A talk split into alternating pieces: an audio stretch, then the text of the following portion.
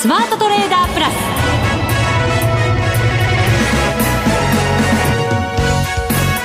全国のリスナーの皆さんこんにちは。内田まさです。この時間はザ・スマートトレーダープラスをお送りしていきます。まずはこの方にご登場いただきましょう。国際テクニカルアナリスト福永博之さんです。こんにちは。よろしくお願いします。よろしくお願いいたします。はい。日経平均今日は2万220円30銭89円89銭高で終わっています。はい、そうですね。はい。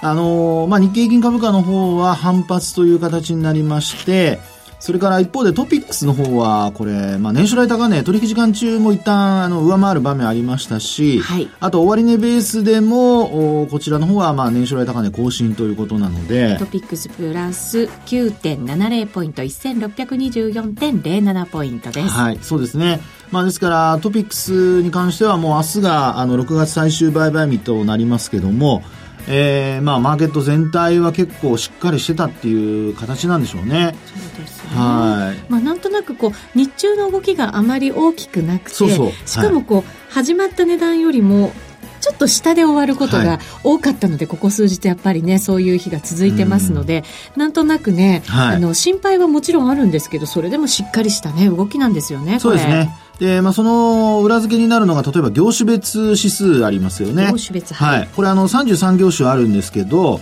えー、実際に今日は29業種がプラスで終わってるんですね。そうなんですね。えー、ですから、あの、まあ、トピックスが高値更新したというのもですね、まあ、こういったやはりあの、業種別で幅広く、あの、買われてるっていうところも、あの、全体、まあ、特にトピックスの押し上げにつながったということでしょうかね。はい、はい、この後のコーナーでもたっぷり伺っていきます。そして番組後半にはマネックス証券の西尾隆人さんをゲストにお迎えいたします。番組4月以来のご出演となりまして今回も米国株取引に関する話題でございます、はい、お得な情報もありますのでお聞き逃しのないようにご注意ください、はい、さあそれでは番組進めていきましょう。この番組を盛り上げていただくのはリスナーの皆様です。プラスになるトレーダーになるために必要なテクニック心構えなどを今日も身につけましょうどうぞ最後まで番組にお付き合いください。この番組はマネックス証券の提供でお送りします。スマートトレーダー計画、よーい、ドンさあ、それでは引き続き福永さんに足元のマーケットのお話伺っていきましょう。よろしくお願いいたします。はい、よろしくお願いします。まあ、あの、しっかりした相場が続いてるよというお話をね、はい、あの、番組の冒頭でもいただきましたが。そうですね。はい。あの、まあ、マーケット、昨日はあの、権利落ち日ということで、はい。まあ、特にあの、日経平均株価への影響が多かったのが、あの、やっぱり12月期決算企業の中間配当の、あの、やっぱ権利落ち、配当落ちなんですよね。はい。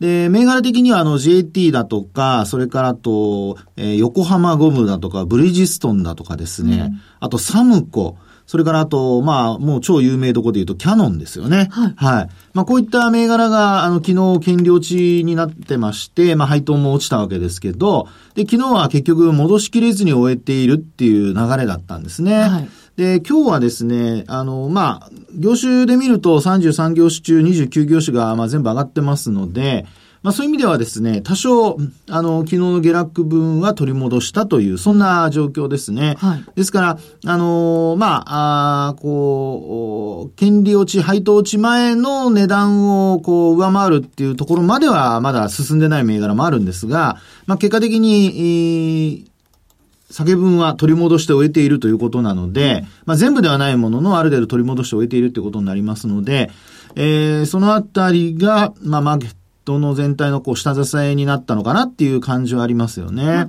ある意味強さの裏付けというか、裏返しですよね。そうですね。はい、で、まあ、そういうふうに見ていきますと、おまあ、6月相場もまあ明日で結果的には終わりになりますが、はい、えー、受け渡しベースですと今お話したようにもう、あのー、今週の火曜日が最終売買日でしたのでね、えー、そういう意味ではもう実質7月相場入りというふうな流れになってるんですけど、はい、えー、今日そういった中で、えー、まあ、株価は上昇して終えていると。ただ、あの、これは背景としてはですよ、国内の材料がほとんどないにもかかわらず、ニューヨークダウがまたいきなりね、149ドル、8ドルっていうような上昇ですからね。はいこのあたりが、あ、ごめんなさい、143ドルですね。まあ、こんなところの上昇っていうのが、あのー、やっぱりこう、日本株にとっては支援材料になっているということで、あの、昨日は上昇しましたけど、一昨日のあの下落はニューヨークは何だったんだろうっていうね。そうですね。えー、こういうのってやっぱり、こう、高値圏なわけじゃないですか。はい、そうです。そういうところでこう、振らされる相場ってやっぱり時にあったりしますよね。そうですよね。えー、ですから、あの、まあ、値動きとして、ええー、まあ、要は下落したり上がったりっていうのが続き始めると、うん、なんて言うんでしょうね。あの、まあ、マーケットがちょっとざわついてるというか、はいあの、ちょっと波乱の予兆だったりすることがあるんですよね。大きく動く前に、はい、振らされる相場がよくあるってね、言いますけど。あの、価格の水準だけ見ると、やっぱり同じような水準にいるので、まあみんなそこで慣れてきてしまってですね、はい、ある程度こう安心してしまうんですけども、例えば下落したところで買おうとかで、おしめ買いを狙おうとかするんですが、まあちょっとそういう意味では、あの、まあ昨日下げて、で、ごめんなさい、おととい下げて、昨日ニューヨークは戻して、で、下げた分以上に戻してますからね。はい。あの、おとといは98ドル安ぐらいだったのが昨日も143ドル高っていうことになってますので、まあそういう意味では、あの、戻しの方がやっぱり値幅が大きいっていうのは、あの、やっぱり強い証っていうことにはなるとは思うんですね。はい。ですから、あのー、まあ、オバマケアの代替法案採決見送りということだったり、あるいは、イエレンさんの、あれはイギリスでの講演でしたかね、なんかパネルディスカッションみたいな形でですね、まあ、その中で、えー、こう、ちょっと一部のニューヨーク市場の個別銘柄といいますかね、一部の銘柄に対してちょっと割高じゃないのなんていう話をしたりだとか、してたんですが、それがあっさり打ち消されてですね、昨日あのもうナスダックも結構上昇して上があの、終えてますからね。はい。3指数揃い踏みですもんね。ですので、まあそう考えると、あの、海外市場、特にまあニューヨーク、それからあと、まあ国内は、結果的に、あの、一応、まあ今のところはですね、えー、水準が徐々にまあ切り上がっていっているっていうことで、えー、内容的にはそれほど悪くないと。ただですね、ただがありますか、はい、こんな状況で。あの、今日言おうか来週言おうか迷ってたんですけど。早いうちがいいですね。早いうちがいいです。内田さんもせっかちだからな。早く聞きたいですからね、それはね。いや、これね、あのまあ、これまでのですね、あの値動きで見ますと、日経平均株価って、実はあの、よくあるほら、サイコロジカルラインって聞いたことあります？先週ちょっとその話しましたよね。ねしましたよね、ね、で、今週ですね、実際にまあ明日で終わるんですけど、もうこのままでいけばおそらくもう、あの、上昇、前月比の上昇はほぼ決まりですよね。はい。急落しない限り。うん、そうなると、あの、今週の日経平均株価って、まあ、あの、ごめんなさい、今月の日経平均株価のサイコロジカルラインで見ると75%なんですね。75%。はい。はい、で、75%っていうのは、これはもうあの、買われすぎの水準ということなんですけど、日経平均の最高は、あの、83.33%なんですよ。83.3%。これは IT バブル以降ですね。はい、で、これはですね、高値はね、全部、あの、当たってます。へえ、そうなんですか？そうなんですよ。これ本当に？そんなに綺麗に出てるんですよ。もうびっくりするぐらい。これも。何回もあるんですよね。何回もあります。あのですね、えー、っと、天井をつけた回数、株価で言うと、はい、えー、1、1、2、3、4、えー、5、6回。6回。はい。つけて。IT バブル以降ね。IT バブル以降。はい、で、あの、それぞれに全部、あの、サイコロジカルラインは83%。で、もちろんあの、ダイバージェンスに、ダイバージェンスと言いますか、あの、届いてないものもある、にはあるんですけど、近いところまで行ってる。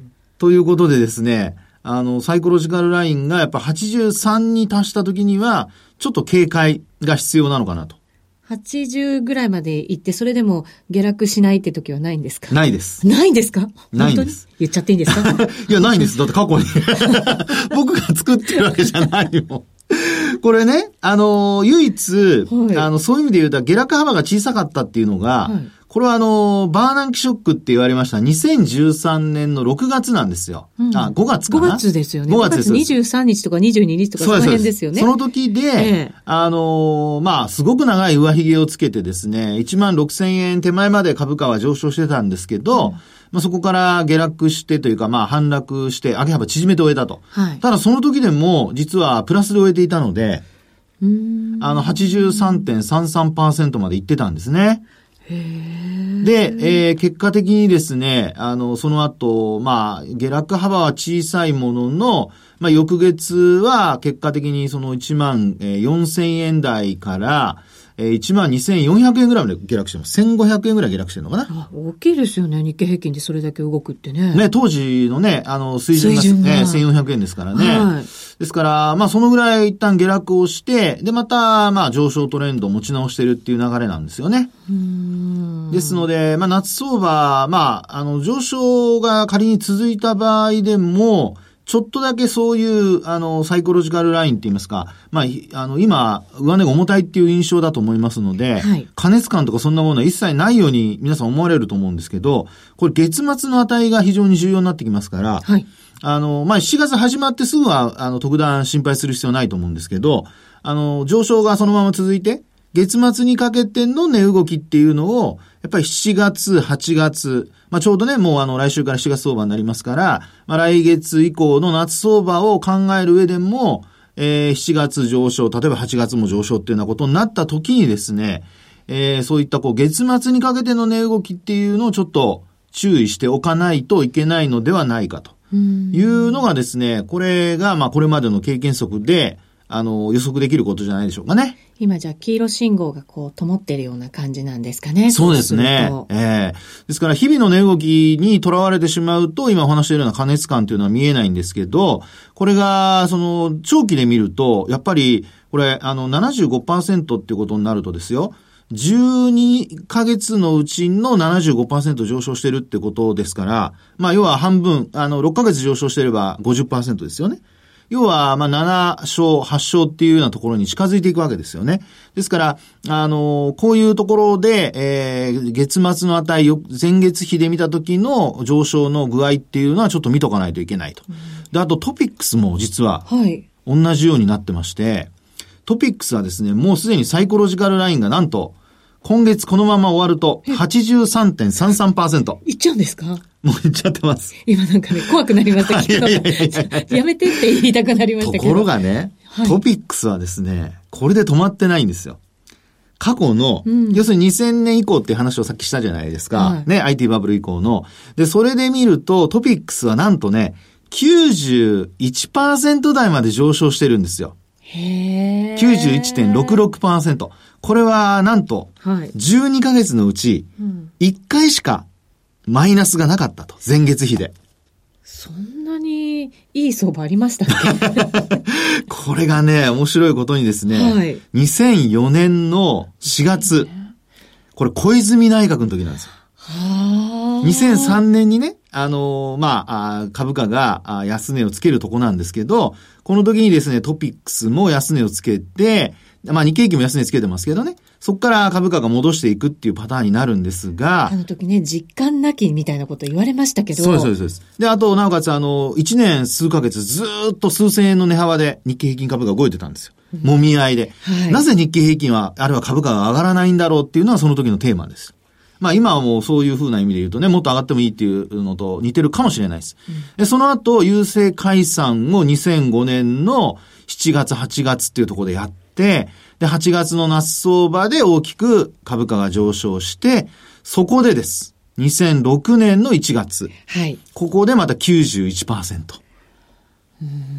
ですから、まあ、一旦天井をつけに行くっていうところで、やっぱり日経平均株価とトピックス両方とも、あの、こんな風に重なってるところっていうのは、やっぱり、その後結構、えー、株価的にはダメージが大きくなってると言いますかね。でもですよ。はい。今って外部要因、まあ昔からもそうなのかもしれないんですけど、はい、外部要因で、ええ、まあ動いてるわけじゃないですか。はい。だとしたら日経平均とかトピックスで占うよりも、ダウとかね、そっちのもので あの、考えていかなきゃいけないんじゃないですかね。そっちが上がったらやっぱりこっちも上がるんじゃないですか？これね、僕ね、そこであの、今の内田さんの話でですね、あの、以前と違うことがあると思ってるんですよ。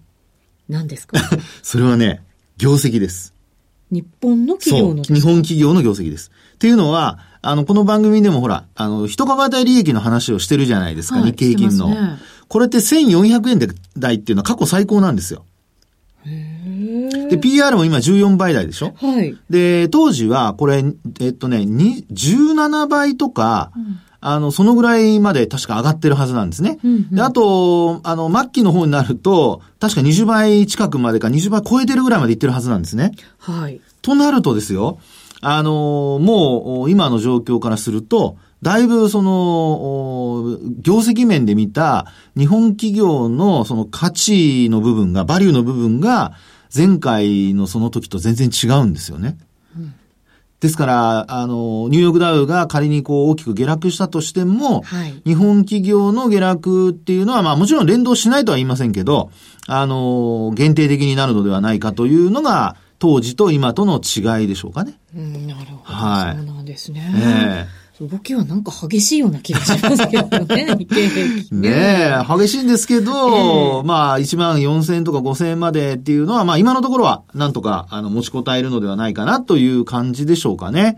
あと、まあ、為替もね、112円台でしっかりしてますからね。そうですね。乗ってきてね、はい、今なんか112円固めしてるのかななんて見てますけど。そうですよね。ねですからそこが、あの、やっぱり日経平均株価、特にあの、まあ、日本企業の輸出関連企業の想定為替レートからも、うん、まあ、だいぶちょっと余裕を持たして、あの、くれている、まあ、のりしろの部分になりますからね。そうですね。確かにね、はい、ここはやっぱりね、安定感にはつながってますよね。そうですよね。ですから、まあ、上がらないというふうに嘆くのはもちろん、あの、お気持ちは皆さんの気持ちわかるんですけど、まあ、逆に言うと皆さん下げたら買いたいっていう人はすごく今多くて周りで見てると。多いと思います。よくそういう声聞きます。ね。はい。ですから、やっぱ待ってる時にはなかなか うっと落ちてこないという。ものなんですね。ね。ですから、円高、仮に株安っていうような流れになった時に、おそらく皆さん、ここだって来ると思いますので、そういう時は、あの、まあ、あまり慌てずに、ね、下げ止まったところを確認してから、しっかりと値幅を取っていただきたいなと思いますね。はい、わかりました。以上、スマートトレーダー計画、用意ドンでした。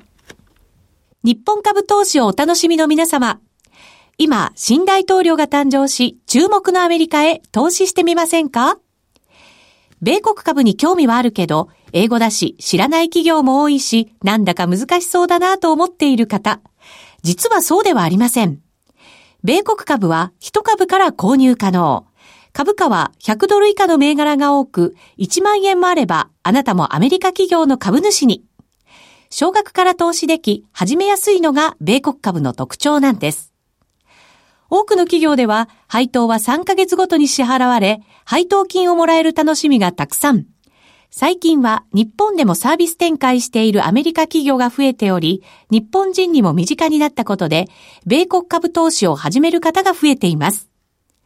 マネックス証券の米国株取引サービスはお得がたくさん。手数料は業界最安水準。特定口座にも対応。取扱銘柄数はオンライン業界最多の3000銘柄超。さらにさらに、米国株を初めてお取引されるお客様には、最初の20日間限定で、取引手数料を最大3万円までキャッシュバック。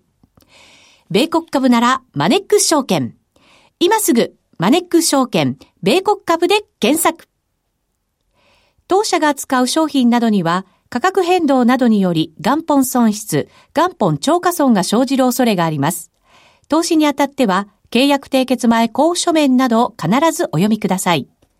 マネックス証券株式会社、金融商品取引業者、関東財務局長金賞第165号。ザ・スマートトレーダープラス。今週のハイライト。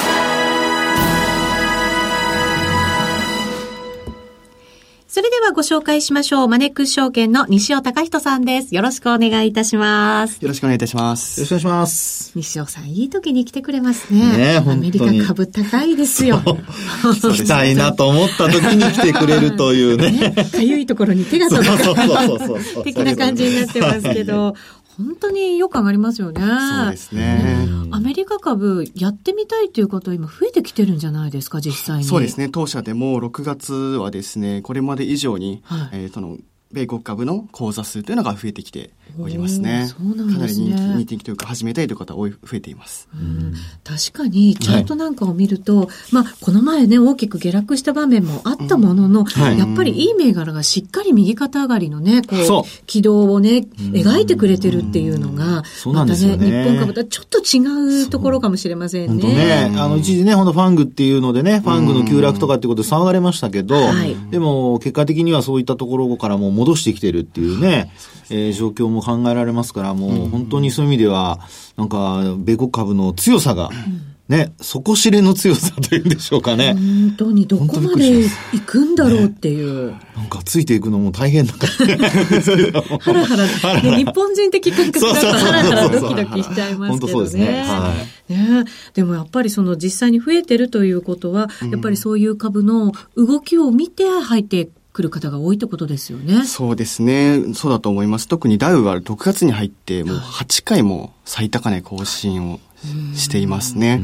まあ、ナスダック確かに、あの、月初で急落ありましたけれども、はい、おっしゃるようにもだいぶ戻も戻ってきておりますし、はい、そういう動きとかニュースとかで見られて始める方が多いんじゃないかなと思いますね。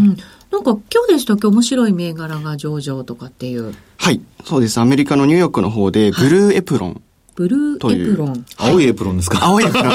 訳すと青いエプロンです。そのまんまですけど。いやいやいやそんな。はい。はい。が上場しまして、アマゾンのライバルになるんじゃないか、まあ、ライバルなんじゃないかと言われる会社です。すごい、じゃあ期待高まってるんじゃないですか、はい、高まっていますね。あの、アマゾン先日、あの、ホールフーズという高級スーパーを買収したかと思うんですけれども。はい、そうですね。そうですよね。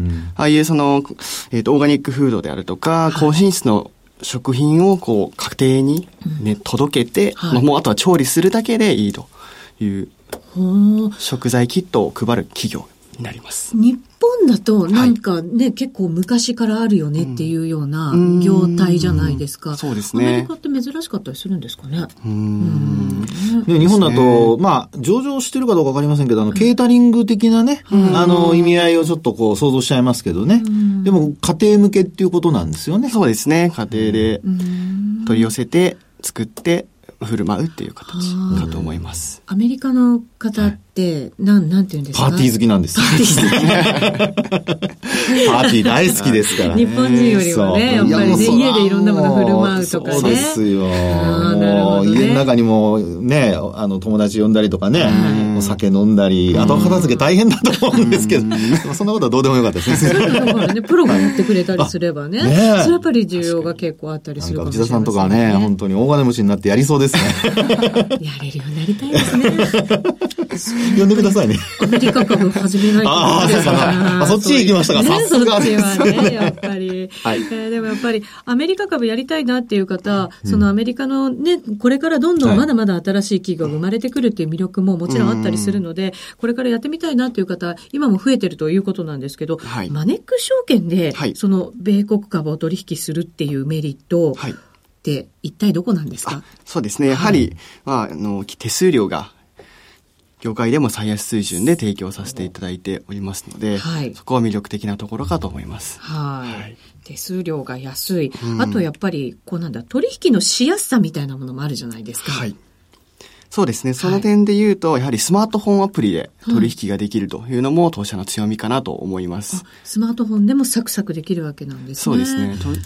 とやっぱり夜の時間の取引にどうしてもなってしまって、これ自体も日本にいる限り変えられないので、あの、パソコンを開かなくともスマホを持ってるだけで、どこにいても取引も、まあ、株価チェックもできるというのが、便利かなと思います。まあ、米国株でね、そうやってあの、まあ、日本株はもちろんね、スマホでできるのは当たり前ですけども、今ね、そんな中になってますが、アメリカ株をね、これだけのね、時間の差がある中でね、はい、えー、見ることができるっていうのはリアルタイムで見れるっていうパターンになるわけですよね。そういうことです。これは結構大きいですよ。確かにそうですね。あの、今週なんかあの、マーケット関係者と話してたんですけど、はい、あの、FX とかの取引の6割ぐらいがもうスマートフォンになってるらしいんですよね。でパソコンがないっていう若い方ももちろんいらっしゃったりするわけじゃないですか。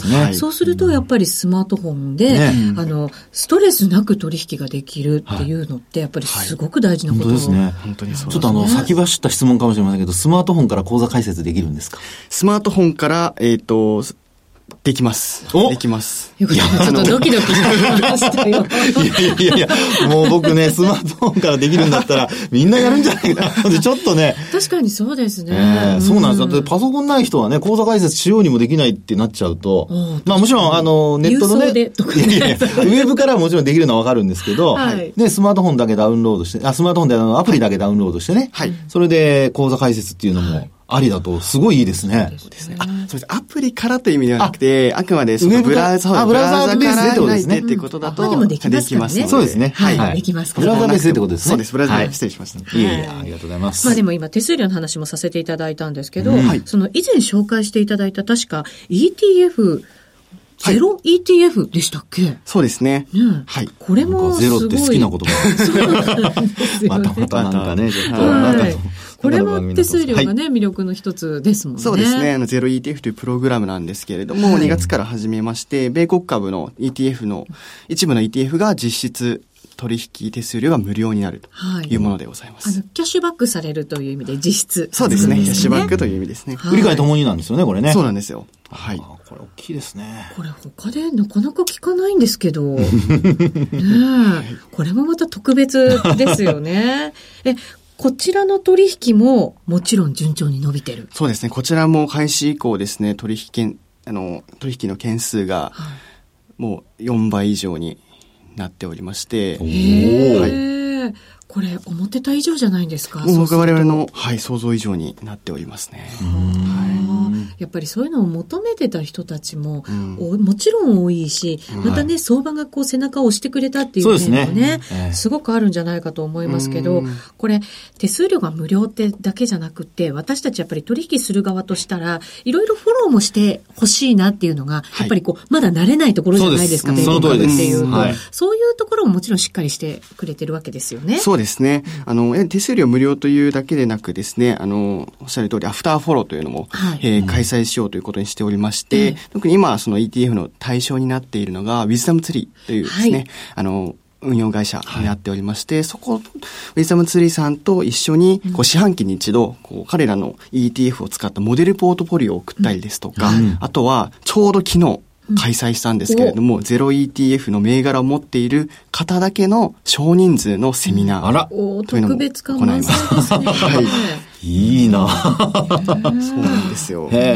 なかなか私たちね、ETF っていうと本当たくさん種類が、うん、特に日本もありますけど、アメリカの方が多くて、うん、そうですね。いろんな種類がありますから。運用会社もたくさんありますからね。そうなんですよね。はい、だからそういうものをいろいろね、教えていただくそういうアフターフォローってすごく大事になってきますので、そうですね。ぜひたくさんこれからも開催をね、していただきたいなと思います。はい。特典も満載ですものね。そうですね。もう昨日もお客様参加された方全員もう本当に良かったって言ってくださいまして、もう今後もこういうアフターフォローですとか、をしっかり続けていきたいと思っております。はい。セミナーも大事ですけど、キャンペーンも大事ですよね。そうですね。はい。はい。今キャンペーン行っているものありますよね。そうですね。えっと、これから、あの、7月からですね、予定しているのが、あの、銘柄のレポートブック。銘柄のレポートブック、はい。はい。え毎四半期50銘柄をですね、米国株の50銘柄の情報を最新のものにして、はい、えー、抽選でお送りしているというものがございます。はい、開始しますので、ぜひご確認いただければと思います。はい。そして、マネックス証券共催の米国株セミナー、7月8日土曜日は東京で、8月5日土曜日は大阪で行われます。こちらはですね、ラジオ日経の番番組から、え番組ホームページからお申し込みいただくこともできます。これマネックス証券からもできるんですかね。あ、違うんですね。はい。これも行われますので、ぜひ検索していただいてね、はい、はい、ご応募いただきたいなと思います。そして、石原淳さんの DVD プレゼントキャンペーンが、これも7月上旬からスタートされるということでございます。はい、抽選で多くの方にプレゼントされるということですから、こちらもチェックしてみてください。で、これですね、抽選に外れてしまった方には、取引に役立つインディケーターも全員の方にプレゼントされるということでございますので、こちらもご活用いただきたいなと思います。太っ腹。はい。今日お越しいただいてありがとうございました。ありがとうございました。ありがとうございました。この番組はマネックス証券の提供でお送りしました。